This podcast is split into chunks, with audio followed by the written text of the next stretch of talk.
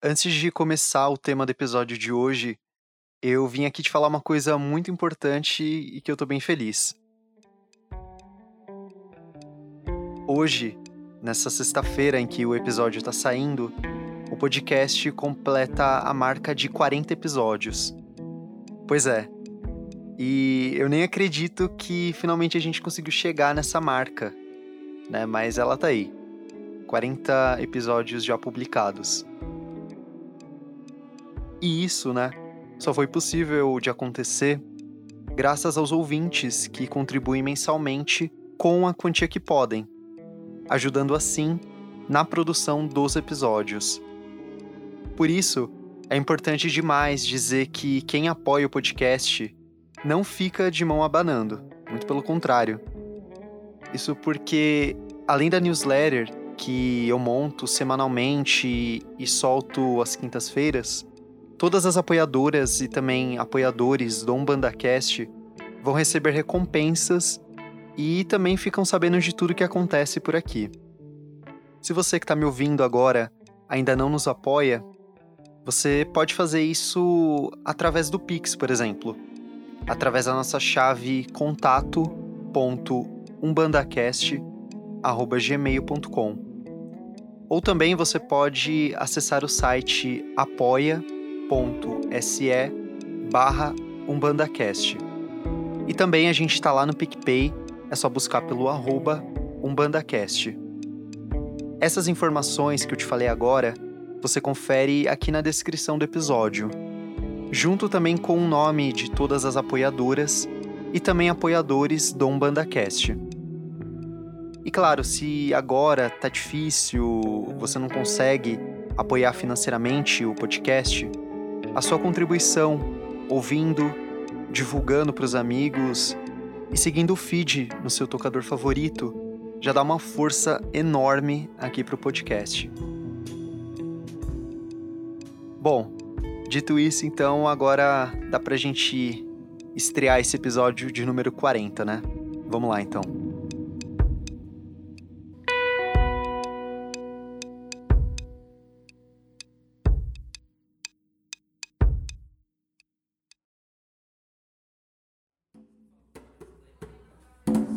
Quem vê Pombagira dentro de um terreiro fica maravilhado.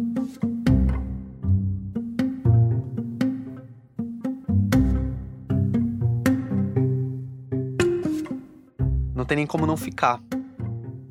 Ali mesmo, no terreiro, ela encanta quem tá lá na assistência e encanta também os filhos que estão ali na roda. Sorte mesmo de quem vê Pombagira dançando no chão de terreiro. Com a sua saia rodada para lá e para cá. Cada gingado traz uma surpresa que só ela, só ela mesmo, sabe o que é.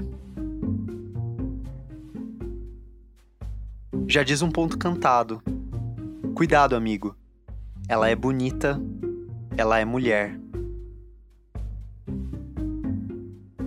E nada, nem ninguém, consegue fazer Pombagira perder o seu gingado. Até já tentaram, né?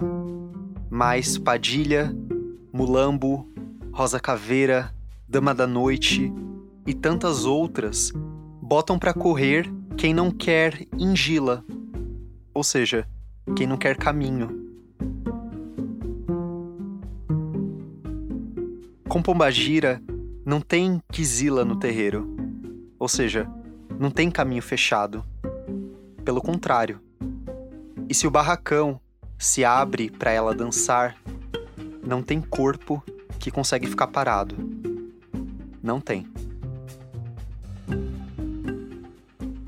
Cigarrilha numa mão, taça na outra. Pombagira firmou o ponto com Pemba e diz: É hora de trabalhar. Esperto é quem ouve o que ela diz. Porque quando Pombagira está em terra, ninguém segura. Ninguém segura a sua língua para elogios e principalmente para aquela bronca. Ninguém segura a navalha que tá na barra do seu vestido. E azar de quem tentar. De novo, cuidado, amigo. Ela é bonita, ela é mulher.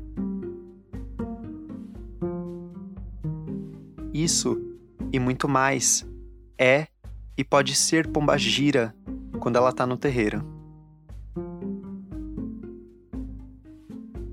Eu acho que o episódio de hoje é um episódio esperado por muita gente que acompanha desde o início o podcast. Lá no começo do ano, com a série Mojubá, vários ouvintes ficaram me pedindo para falar de Pombagira aqui. E bom, demorou um pouquinho, eu confesso, mas chegou a hora de falar sobre ela. Ou melhor, falar sobre elas. As moças.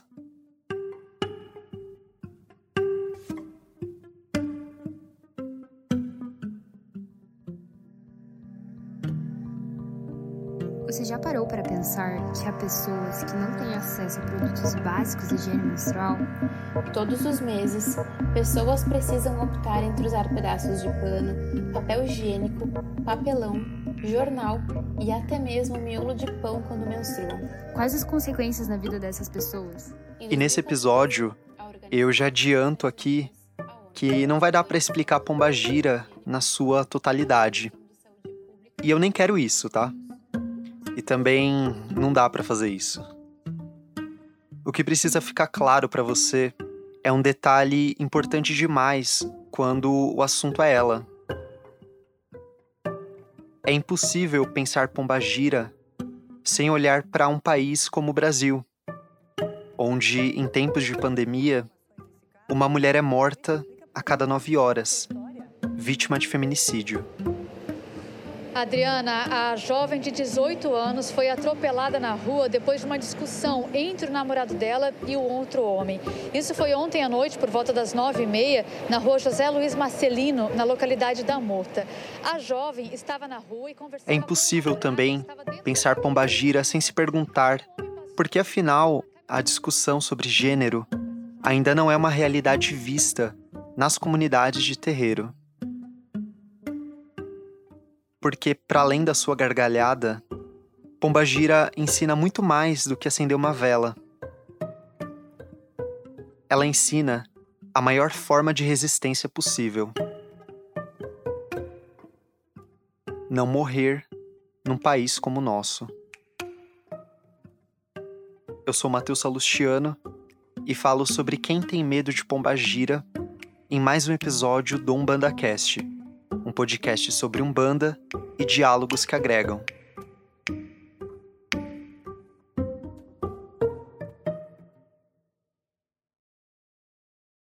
Bom, para montar o episódio de hoje, eu decidi conversar com a Gabriele Marques. Eu sou licenciada e bacharela em História pela URGS. Agora estou cursando mestrado acadêmico também pelo programa de pós-graduação em História na URGS. Essa é a Gabriele, como você acabou de ouvir. Ali num primeiro momento, a gente acabou conversando sobre os temas né, que ela gosta de pesquisar na Universidade Federal do Rio Grande do Sul, onde agora ela está fazendo mestrado. Sempre voltei assim um pouco os estudos para a área do gênero mesmo, é, é a área que, como resumo, né, pode nortear assim as minhas pesquisas de, de uma forma bem concisa, diria assim. E fui para a Idade Média, na verdade. E aí, em 2019, a Gabriele decidiu pesquisar sobre ela, Pomba Gira, uma mulher que transgride o que está posto. Porque ela é completamente diferente do que a norma nos diz para ser. Ela, ela grita, ela bebe, ela fuma, né? Então, os pontos dela falam de amantes, falam de amor, né? É uma, é, falam que ela é uma mulher da vida, que ela é uma prostituta, então tem toda essa coisa ligada com, com sexo, né? E o sexo no feminino é um tabu, é um problema. Então, tá numa sociedade cristã, ocidental, né? Como é a nossa, falando disso, não sendo silenciosa. Então, cheguei nessa primeira coisa. Acredito que ela transgride. Mas não parou por aí, não, tá? Muita coisa chegou até a Gabriele enquanto ela estava montando o seu trabalho na universidade, intitulado Na Boca de Quem Não Presta, Pombagira é Vagabunda. O corpo da Pombagira como uma possibilidade enunciativa. O feminino, a partir do povo da rua da Umbanda, nas décadas de 1960 e 1970. A Gabriele, enquanto a gente estava ali conversando, ela me contou um pouco sobre como surgiu a ideia de falar sobre esse tema. Pós-término né, da licenciatura, a gente tem na URGS a possibilidade de pedir a permanência para fazer o bacharelado. Né? Então, muitas cadeiras são aproveitadas, enfim. E no bacharelado eu quis pensar em algo diferente. E me deparei com algumas coisas assim que não tinha pensado até o momento, principalmente pensando nessa, nessa questão do gênero, né? Como feminismo africano, uh, relações de gênero na África. Então, isso já né, me despertou um interesse completamente diferente, né? Conheci coisas completamente diferentes do que eu estava trabalhando até o momento. Então, eu decidi ir mais ou menos para esse lado. E aí? E acabei chegando nas pombagiras justamente por ser algo assim tão próximo da gente, né? Algo nosso e que representa tanto nessa questão de, de gênero, né? De, de transgressões, de relações. A Gabriele ainda não é filha de nenhum terreiro, mas ela tem um contato muito próximo com a Umbanda através dos seus pais. Por isso, eu fiquei ali naquela hora muito curioso para saber, afinal, o que, que ela tinha encontrado sobre esse tema. No primeiro momento que eu pensei o trabalho, né, eu pensei que eu queria trabalhar com as pombagiras. Não sabia exatamente como é que eu ia fazer isso. Né, até porque uh, tinha muito perigo do trabalho acabar virando mais um trabalho de antropologia do que de história. Então, um jeito de pensar né, nesse trabalho como um trabalho de história foi realmente esse recorte né, de algumas décadas atrás, né, a gente analisar e tentar ver algumas conexões também com o presente, né, se, houveram continuidades, rupturas no pensamento, mas com esse foco mais em como eram nessas décadas. De 1960 e 1970. Então, a partir desse recorte também, eu cheguei no problema de pesquisa, que foi realmente pensar o que, que o corpo da pombagira estava nos dizendo, o que, que a performance da pombagira estava nos dizendo. Porque elas têm toda uma performance quando elas chegam. Né? Elas não chegam assim e ninguém nota. Não, todo mundo nota quando chega uma pombagira. Então, eu queria saber justamente isso, o que, que elas estavam querendo nos passar e como é que as pessoas entendiam isso, tanto na religião quanto fora. Claro que a perspectiva que eu tenho assim de fora da religião é mais por, por conta dos entrevistados, que são pessoas de religião, mas que uh, falaram um pouco das suas perspectivas de como é que era na época quando lidava com pessoas de fora da religião sobre essa temática. Então não, não dá assim para dizer que nossa, né, como eu consegui entender bem essa recepção desse imaginário, mas a gente deu para pincelar a partir do que os entrevistados falaram. Durante né, todo esse processo de desenvolver o trabalho, também surgiram outros questionamentos que foram né, se agregando. Então, a gente conseguiu recorte, aí conseguiu o problema, aí depois a ideia da pomba gira é muito de transgredir. Mas não apenas isso. Porque ela é completamente diferente do que a norma nos diz para ser. Ela, ela grita, ela bebe, ela fuma, né? Então, os pontos dela falam de amantes, falam de amor, né? É uma, é, falam que ela é uma mulher da vida, que ela é uma prostituta. Então, tem toda essa coisa ligada com, com sexo, né? E o sexo no feminino é um tabu, é um problema. Então, tá numa sociedade cristã, ocidental, né? Como é a nossa, falando disso, não sendo silenciosa. Então, cheguei nessa primeira coisa. Acredito que ela transgride. Só que no, no meio dessa pesquisa, de tentar de alguma forma demonstrar que ela estava transgredindo a norma do que é ser mulher, também chegou uma entrevistada que disse para mim que não, não tem nada de, de transgressor no que ela faz. Porque as relações de gênero na África, né, principalmente no povo iorubá, eram completamente diferentes. Então, a partir daí, também comecei a pensar a pomba gira não só como transgressão, mas como resistência desse feminino. Uh, os principais pontos, assim, são esses, né? Assim como as principais conclusões que eu acho que dá para tirar, que também foi não querer fechar esses personagens numa caixinha, né? Elas são isso e pronto. Eu acho que não tem como reduzir, é, é muito plural, é muito. Então, eu tentei né, concluir algumas coisas pensando justamente nisso. Não tem como fechar, não tem como eu querer dizer que são transgressoras, porque nem sempre são. Também não dá para dizer que são só resistentes, porque também nem sempre são. Então foi mais ou menos nisso, assim, eu acho que as conclusões foi, foi de, tentar demonstrar que são, são personagens que têm justamente uma ambiguidade, né, e que elas representam muita coisa, e elas representam muita coisa, acho que da própria sociedade brasileira. Para fazer o seu trabalho, a Gabriele acabou conversando com seis praticantes de religiões afrodiaspóricas, entre os 50 e 95 anos de idade. Pelo recorte de gênero e raça, os entrevistados que a Gabriele selecionou são, na sua maioria, mulheres e homens negros. Cada uma delas e deles responderam ali a pergunta da Gabriele sobre quem afinal é Pombagira. E a resposta, dada por eles e elas, foi quase a mesma. Pombagiras são pessoas, são mulheres que já viveram na Terra.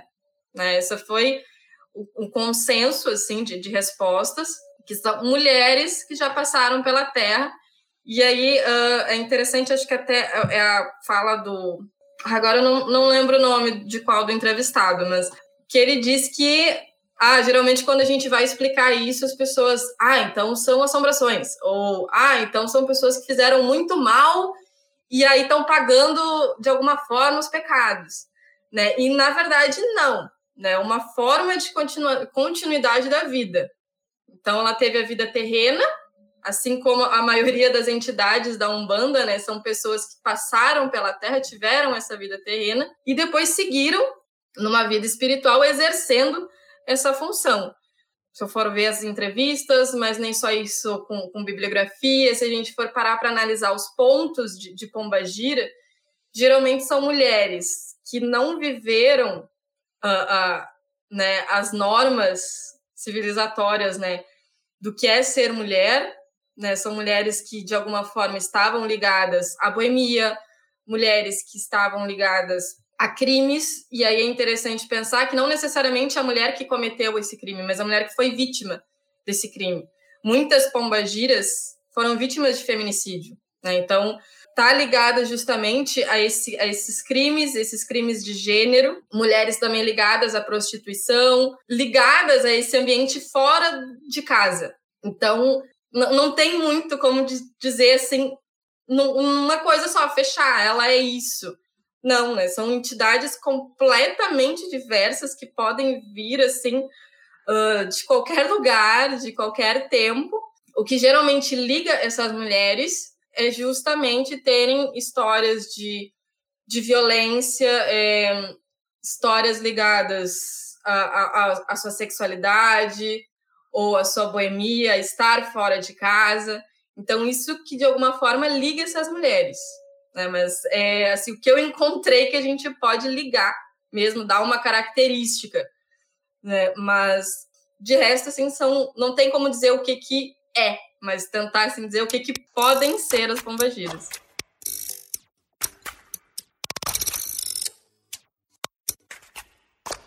Nas palavras do historiador Luiz Antônio Simas, a pombagira é o resultado do encontro entre a força vital do poder das ruas que se cruzam e a trajetória performática de encantadas ou espíritos de mulheres que viveram nas ruas de diversas maneiras.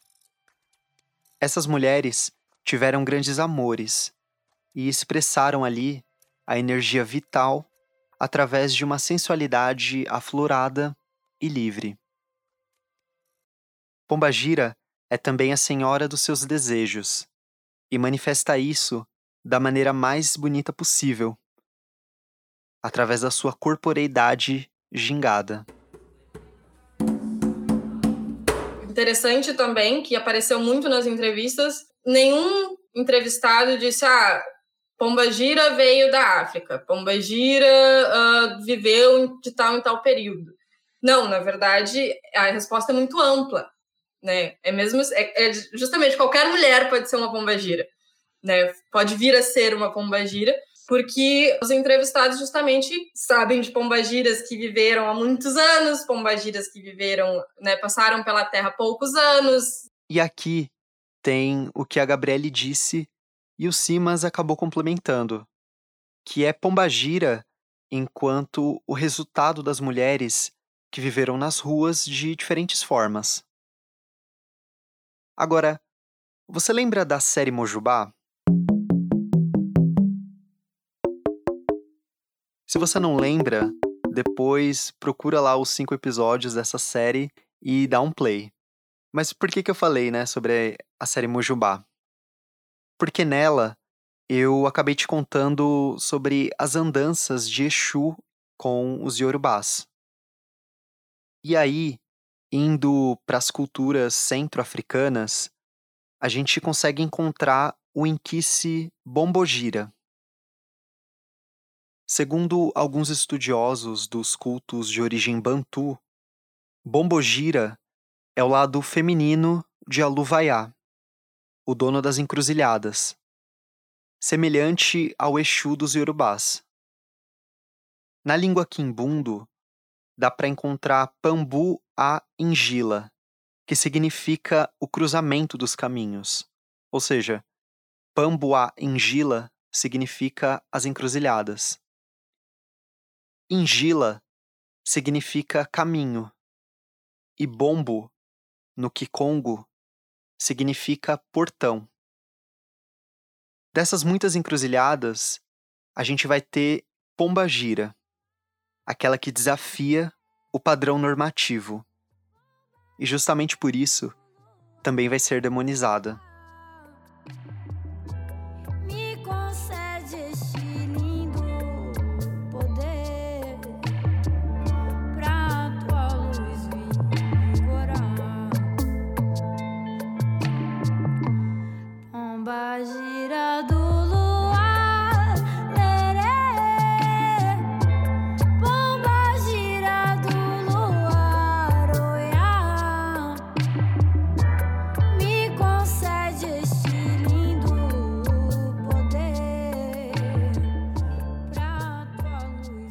Gabriele, o que me chamou a atenção né, na sua pesquisa foi justamente entender o que, que as pessoas ali nas décadas de 60 e 70 pensavam sobre Pombagira.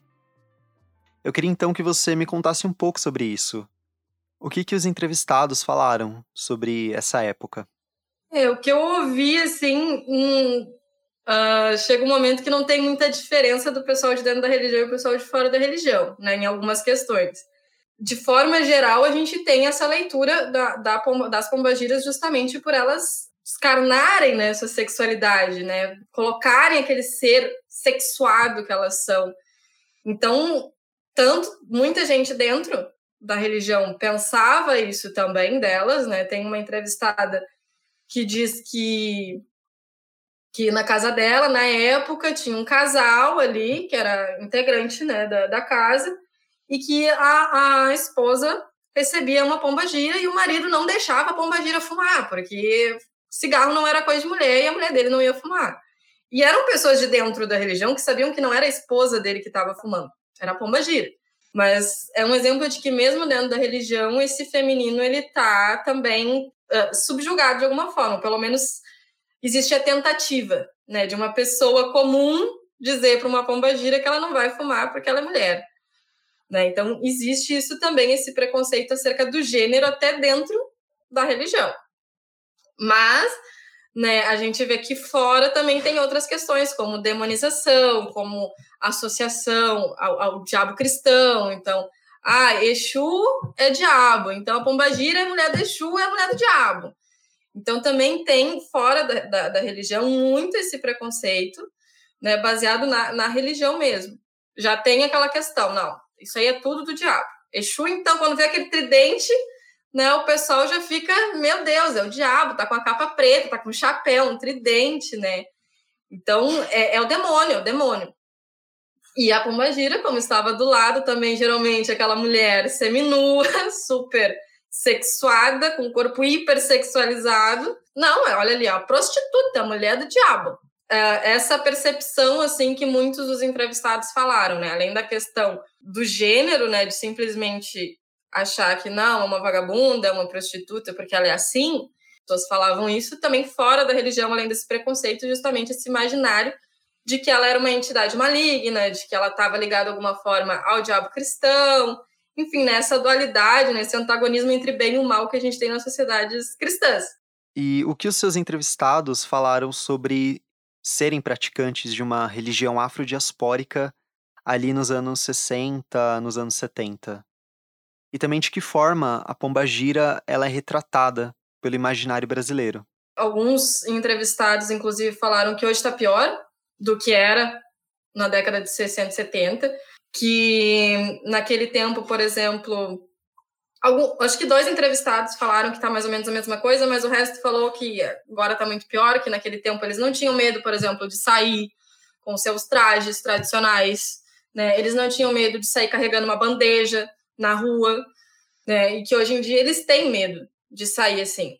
E falando especificamente da questão das pombagiras, também o pessoal falou que deu uma piorada nessa questão desse imaginário justamente pelas religiões evangélicas e enfim, né? Então a gente tem produções de livro, por exemplo, que de um bispo aí, o bispo Edir Macedo, da Igreja Universal do Reino de Deus, que coloca o pessoal assim, né? Escreve coisas horríveis ali. Então isso também se espalha no imaginário mas de uma forma assim bastante ampla, né? Pomba Gira faz parte do nosso imaginário, assim como Jesus faz, né? Eu acho que para o imaginário brasileiro, tanto Jesus faz parte, quanto Pomba Gira faz parte, quanto sei lá Nossa Senhora Aparecida, quanto Iemanjá, são, né? Coisas que já estão, independente da forma de, de recepção, isso já está no nosso imaginário brasileiro. Mas, assim, acho que a questão que todos os entrevistados e entrevistadas falaram é que é uma falange de trabalhador, né? Eles são trabalhadores, eles estão trabalhando o tempo inteiro, né? Eles são muito, né? Então, foi, foi algo que foi muito citado, assim. Eles são trabalhadores, eles são trabalhadores, eles estão sempre trabalhando por nós, eles vão sempre nos piores lugares, né? Então, quando é o pior lugar que precisa ir, é eles que vão, é na pior situação, é eles que vão. Então, eles estão sempre trabalhando por nós.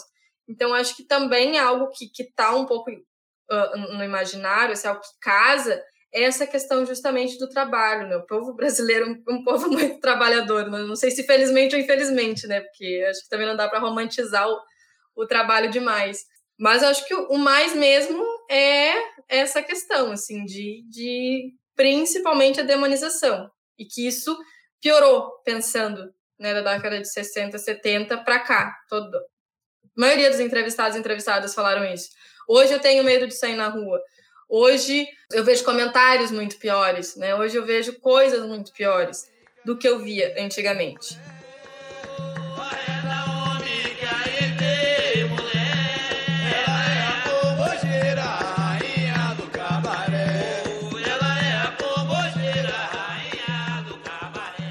E assim, né? Não tem como falar em Pombagira sem fazer uma ponte com tudo aquilo que acontece dentro do terreiro, né? Você me contou que as pombagiras são justamente mulheres que de alguma forma têm uma ligação ali muito forte, né, com as ruas e também com a transgressão. E uma coisa que acaba me incomodando muito olhando para fora dos terreiros é quando a gente vai numa loja de artigos religiosos e acaba não encontrando uma imagem de uma pombagira preta, por exemplo, ou uma pombagira gorda, ou uma pombagira, sei lá, com cabelo curto, sabe? Por que é tão difícil encontrar imagens, né, que fogem desse padrão normativo? As pessoas que você conversou, elas falaram alguma coisa sobre esse padrão, sobre isso? Quando eu perguntei se eles conseguiam perceber se a pombagira sofria mais com racismo ou com machismo ou com um pouquinho dos dois, assim, geralmente foi uma resposta no sentido, falando em falange de Exu, a gente vê um, um preconceito racial, Né? A gente vê que aquela carga de preconceito, de demonização, está ligado à, à raça, à etnia. Mas quando a gente fala delas, a gente vê um pouquinho mais da, da, questão do gênero, né? Porque geralmente são associadas a mulheres brancas, principalmente mulheres loiras, né? De cabelos lisos, compridos, assim. Mas também pensando, assim, tentando ver assim o, o todo, existiu também uma, uma briga assim simbólica, né? Entre umbanda, espiritismo, né? Sobre vários elementos. Então uh, muitos símbolos que eles compartilham, teve também esse acirramento, essa briga, né? Não, é nosso, não, é de vocês, não, não pode pegar, a gente pegou primeiro. Também a gente tem que pensar nas questões de, de continuidade, rupturas pós a diáspora, né? Então, uma religião que saiu da África não é a mesma que chegou aqui no Brasil, né? Que se desenvolveu aqui no Brasil. Se a gente for pensar em cada região do Brasil, ela se desenvolveu de forma diferente, né? As religiões afro são diferentes, né? Religiões de matriz africana. Então, a gente tem, claro, um embranquecimento da religião de alguma forma. Né? Então, também tem essa briga simbólica e também, uh, não consciente, mas inconscientemente, uma forma de embranquecer a religião, pelo menos ocidentalizar essa religião. Tirar várias características africanas e tentar trazê-la mais para o ocidental, mais para o nosso, porque a gente está acostumado. E essa ocidentalização não afeta somente as pombagiras. Também tem a questão da, da, por exemplo, da Iemanjá, por exemplo, e das outras orixás mulheres, né? Que Iemanjá a gente sempre tira como exemplo porque eu acho que é a mais conhecida, né?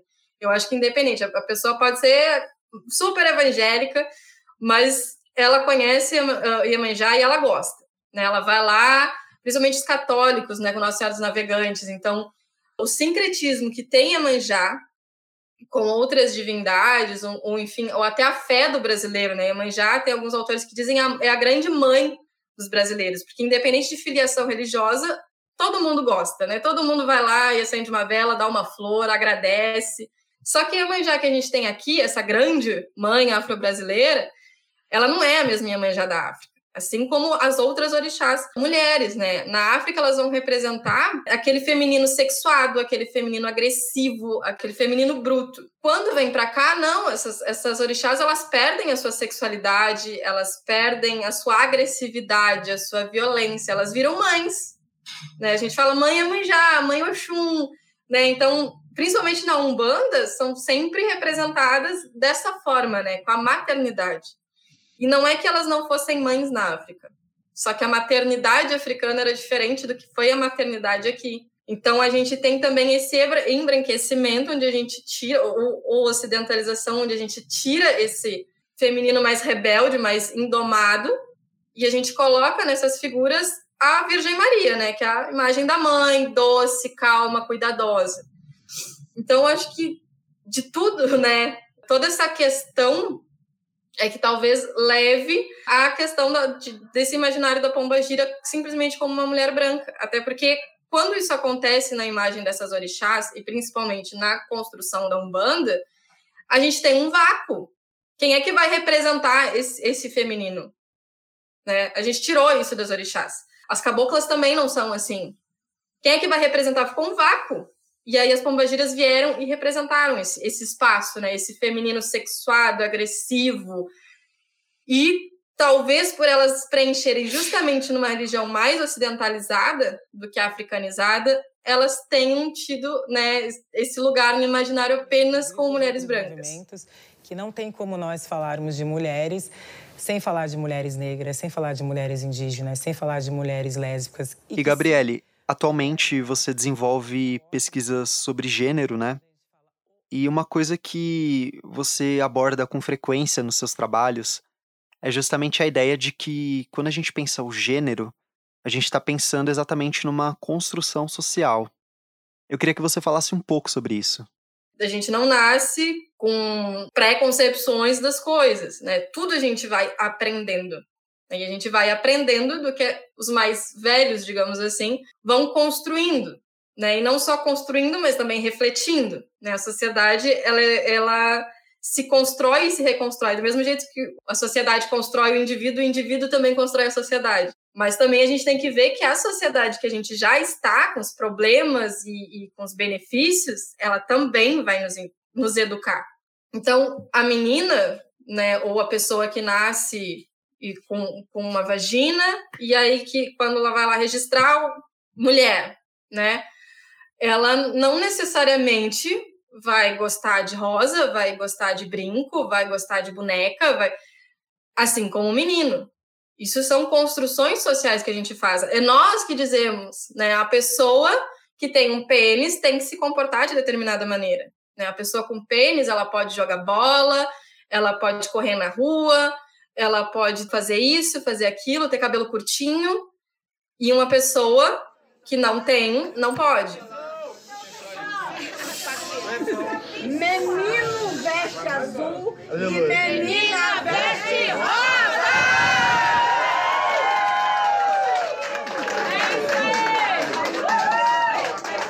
Atenção, atenção! É uma nova era no Brasil. Menino veste azul e menina. Então, isso foi a gente que determinou. Nenhum bebê nasce dizendo, não, eu tenho esse órgão, então eu vou fazer isso aqui, mamãe. Não. E aí, para tentar demonstrar isso, porque às vezes a gente fica muito na nossa caixinha ocidental, e que é tão natural, né? Essa coisa homem mulher, né? E, e sempre nessa questão binária, antagônica, homem contra mulher, que a gente não vê as outras coisas, né? Então, a sociedade iorubá, por exemplo, é uma sociedade né, antiga, né, que não tinha gênero. Daí a gente pensa, como, né? É impossível viver sem gênero, é impossível viver sem homem e mulher, ele não tem como se organizar se não, não tem homem e mulher. Mas sim, né? Porque é uma construção social e eles construíram a sociedade de uma forma diferente. Então, na antiga sociedade iorubá, não existia homem e mulher. Existiam diferenças sexuais e anatômicas que levavam à procriação. Né? Porque na antiga sociedade iorubá, o mais importante eram as crianças. Era a procriação da, da, da comunidade.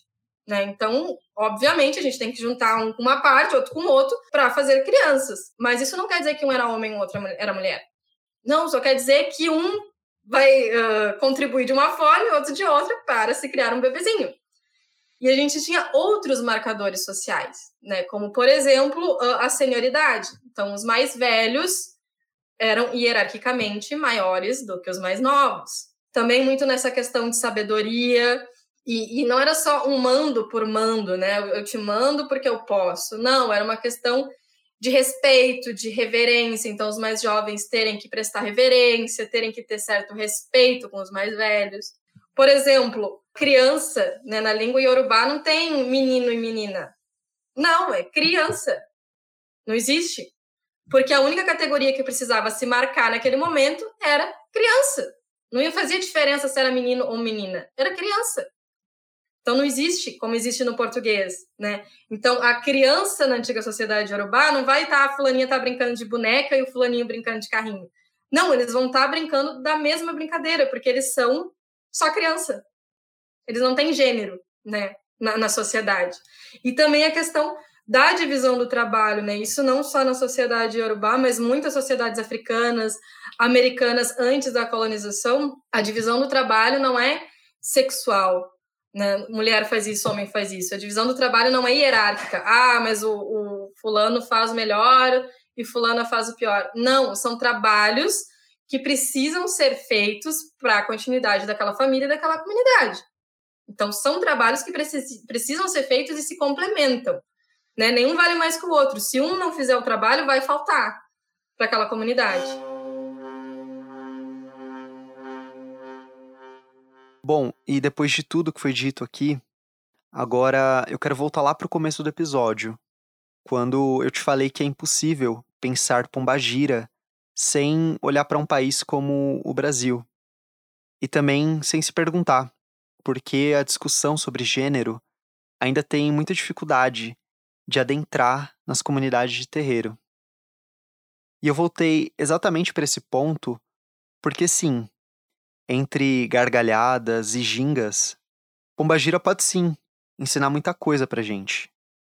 Principalmente como não morrer num país como o Brasil, que ocupa o quinto lugar no ranking mundial de feminicídio.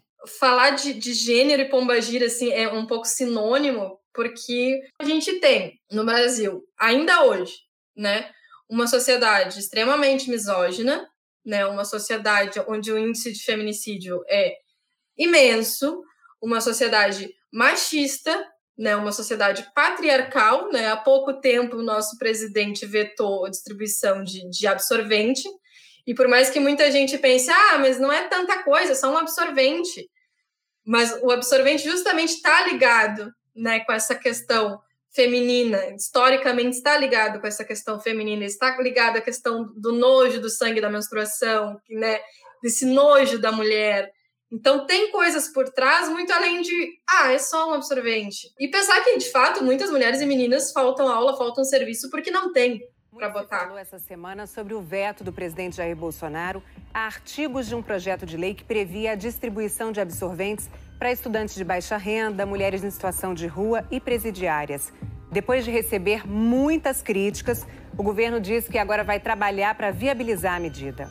Em maio deste ano, o Fantástico falou sobre a importância de combater a pobreza menstrual. Não é só isso. Ah, é só. Não, é um reflexo de uma sociedade extremamente patriarcal, extremamente misógina, que acha que um absorvente não é nada, né? Enquanto é.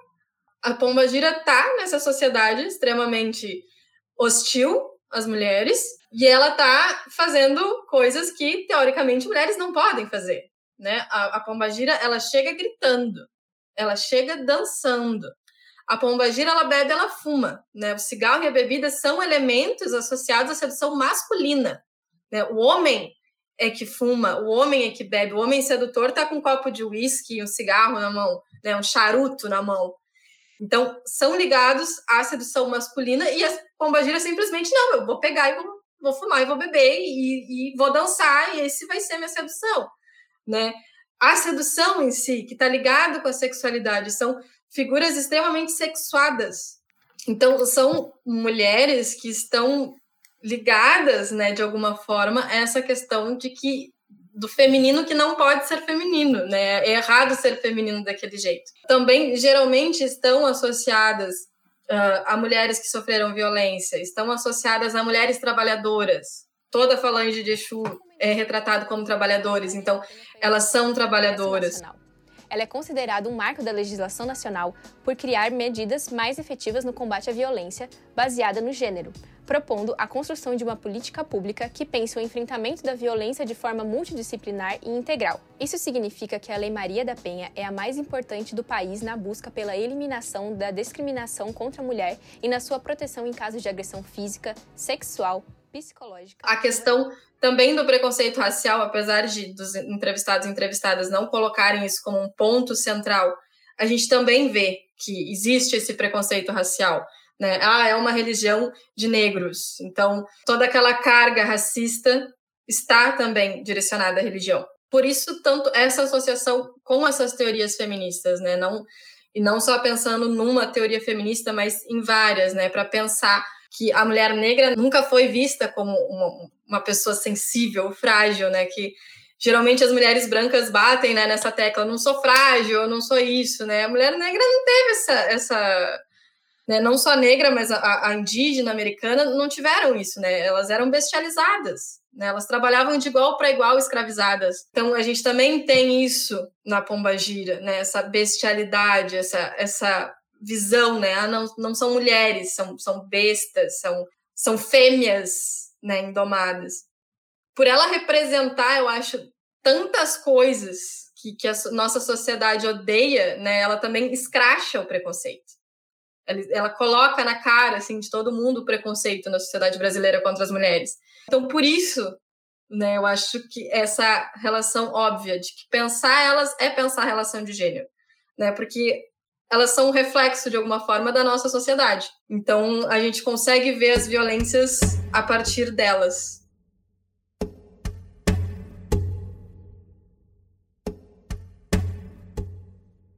Pensar Pombagira livre ali dentro do terreiro já assusta muita gente.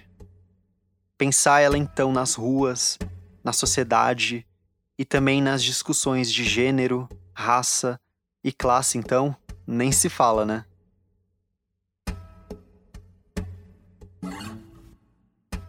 Pombagira não é só aquela que baixa no terreiro para te arrumar um namorado, né? Uma namorada, enfim.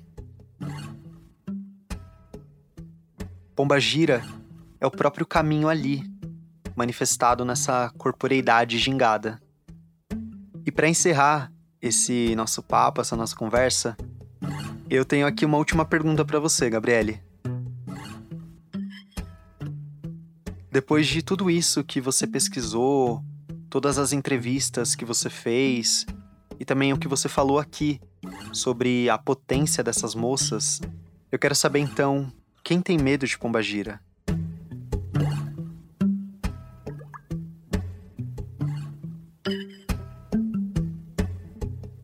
Teve uma entrevistada que disse assim: uh, se a mulher tá apanhando do marido, né, a pombagira vai lá e vai pegar ele, né? Então, isso também acontece muito dentro da religião. Não é só essa questão, como tu disse, ah, eu quero um namorado, então eu vou lá pedir pra pombagira me dar um namorado. Né, ela pode te ajudar a arrumar um, um namorado eventualmente, mas ela provavelmente vai estar mais preocupada em arrumar outros aspectos da tua vida principalmente se tu estiver sendo vítima de violência, principalmente se tu estiver sendo vítima de, de violência de gênero. Tem uma, uma autora que eu li, que ela também realizou trabalho a partir de entrevista, que ela né, escreve na dissertação dela que estava né, um dos entrevistados dela disse ah uma vez uma Maria Mulambo disse eu gosto de homem mas eu trabalho para mulher né? então existe também essa questão assim bem afirmada delas né de, de trabalhar para a mulher né? Seja uh, no que for, até em questão de, de namorado, assim, se o cara, por exemplo, não prestar, se o cara, né, elas não vão te trazer ele. Isso é uma coisa que, ó, não vou, tu vai sofrer. Tem também essa coisa desse auxílio, né? Não só que elas representam, mas também delas buscarem esse auxílio. Isso está representado tanto em pontos quanto, enfim, na vivência né, de quem está ali dentro da religião em, em trabalhos, né? Elas sempre colocam essa questão, né? nós estamos trabalhando para as mulheres, né? Pombagira até vai trabalhar para homem, se ele pedir, mas ela vai trabalhar para mulher. Então, acho que o medo da pombagira está muito ligado na sociedade em geral com isso, com essa demonização, né, que vem por diversas frentes. Então, acho que o medo está muito associado a isso pensando no medo assim da pombagira, nessa questão do gênero, eu acho que é justamente assim tudo que eu falei até o momento, sabe? Eu acho que ela ela escancara os nossos preconceitos, a nossa sociedade desigual e ela ela vai para cima. Eu acho que ela é a mulher que não que não se cala, que não para, então, né, que não se doma. Não tem como domar uma pombagira. Não tem como chegar e dizer tu não vai fazer, ela vai fazer. E eu acho que é justamente essa forma que, que ela assusta, né, ou que ela tenta vencer a supremacia masculina é justamente isso. Ela, ela não se cala para um homem, tanto para um Exu quanto para um homem, quanto, ela não se cala. Ela vai, né, e isso assusta muitos homens. Por mais que uh, a gente tenha tido muitos avanços, né, a gente não teve todos, a gente sabe. E assusta ver uma mulher que olha para um homem e diz: Eu não vou calar a boca, você não vai mandar em mim né? Eu não quero mais estar nesse relacionamento. Né? Eu, eu, estou no meu ambiente de trabalho exercendo minha função e tu vai me respeitar. Né? Ou assusta mesmo a mulher num bar bebendo uma cerveja, fumando cigarro, né, com suas amigas. Então, eu acho que é nesse sentido, assim, que ela assusta a supremacia masculina, porque ela não pode ser domada. E da mesma forma que ela não pode ser domada, eu acho que muitas mulheres não estão se deixando domar mais.